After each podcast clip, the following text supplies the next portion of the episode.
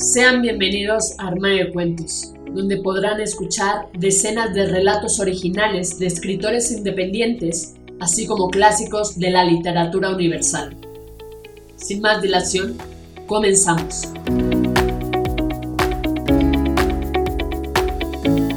Hola, ¿cómo estás? ¿Escuchas Armario de Cuentos? Yo soy Mari Carmen y el día de hoy toca tu cuento hecho audiolibro donde podrán escucharte cientos de personas alrededor del mundo a través de 12 plataformas donde publicamos Armario de Cuentos, entre las que destacan Spotify, iTunes, entre otras.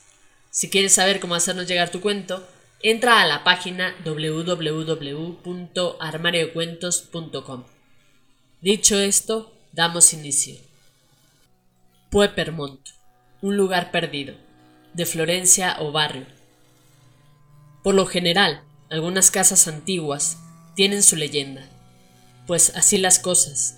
Este es el caso de un pequeño pueblo perdido entre las montañas escarpadas de los Alpes, Puepermont.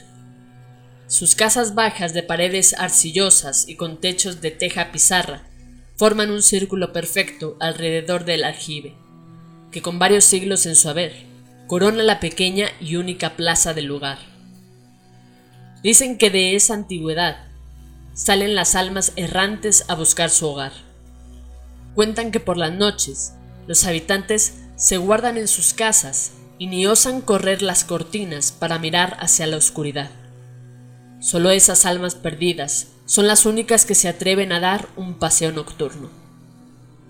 Son ellas las que con sus murmullos, sus llantos, sus golpes y sus pasos se hacen escuchar para que las guíen hacia su destino.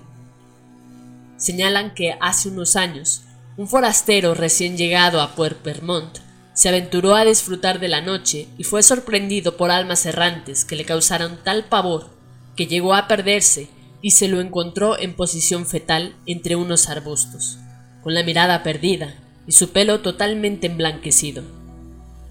También dicen que el desdichado Tuvo por morada final un manicomio en donde rogó que nunca apagasen la luz, sin darse cuenta de que con eso no evitaba que su vida se extinguiera de a poco.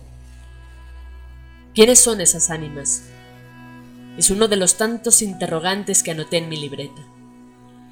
Los habitantes de Puermont afirman que son las almas de aquellas personas que al morirse no quisieron abandonar el lugar en donde habitaron unos piensan que les quedó alguna cuestión pendiente, otros dicen que se perdieron en el camino al más allá, y pocos alegan que su sola existencia se debe al haber tenido una muerte trágica.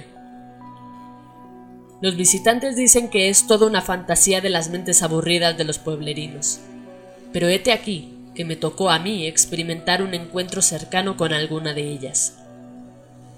Era mi primera visita a Puepermont para estudiar el caso paranormal que tanto me fascina, y como encargado del editorial de la sección Curiosidades del diario El Portavoz de mi ciudad, tenía que escribir al respecto. Llegué una mañana de primavera, en donde todo presagiaba normalidad, pues las personas iban y venían como si nada las perturbara. Me acomodé en el único hotel familiar del lugar y salí a recorrer con mi libreta en mano. Las calles eran de tierra, a las cuales les había tirado una capa de piedritas para mejorar su estado y hacerlas más transitables. Las zanjas, a sus costados, delimitaban las veredas de pasto que le daban un toque pintoresco al lugar. Como el pueblo no era muy extenso, y yo ya había merodeado por los alrededores, me propuse encontrar testimonios. Con mi entusiasmo emprendí la caminata laboral. Imposible. Todos esquivaban la respuesta. Todos cortaban la conversación, alegando una excusa vana, y me dejaban solo con mi grabador en mano y la cinta corriendo. Caída la noche, y más perdido que perro en cancha de bochas, salí a dar vueltas por la pequeña plaza del lugar, que solo unos pocos faroles iluminaban, pues nada me hacía indicar que la leyenda fuese cierta. Era solo un mito. Pasado un cuarto de hora, entre mis Chesterfield y mis pensamientos sombríos sobre el fracaso de mi artículo, empecé a escuchar pasos que se acercaban hacia mí. Giré la cabeza y ahí la vi a ella. Era una mujer de pelo muy largo y blanco, vestida del mismo color que su cabello y de falda tan larga como este mismo. Me miraba. Nada dijo, solo me miraba. En un santiamén, saqué la máquina de fotos que tenía colgada de mi cuello y disparé. El flash me ensegueció y quedé solo. La figura blanca impoluta se había ido. Ansioso por ir a revelar la foto, pegué la vuelta y me topé cara a cara con un hombre vestido de frac de color negro, portando una galera de igual tono. Su bigote de corte extraño y color blanco como la nieve enmarcaba su cara. También me miraba. De repente, escuché golpes y pasos lejanos que se iban acercando, y el susurro de la voz que provenía del hombre que me decía, Huye, ponte a salvo ya, huye, ponte a salvo ya. Sorprendido, y sin pensarlo dos veces, comencé a caminar a paso ligero hacia la posada ubicada en la esquina, y entré como una saeta al vestíbulo. Temblando de miedo y de emoción, y a pura adrenalina, subí hacia el dormitorio y me acerqué a la ventana.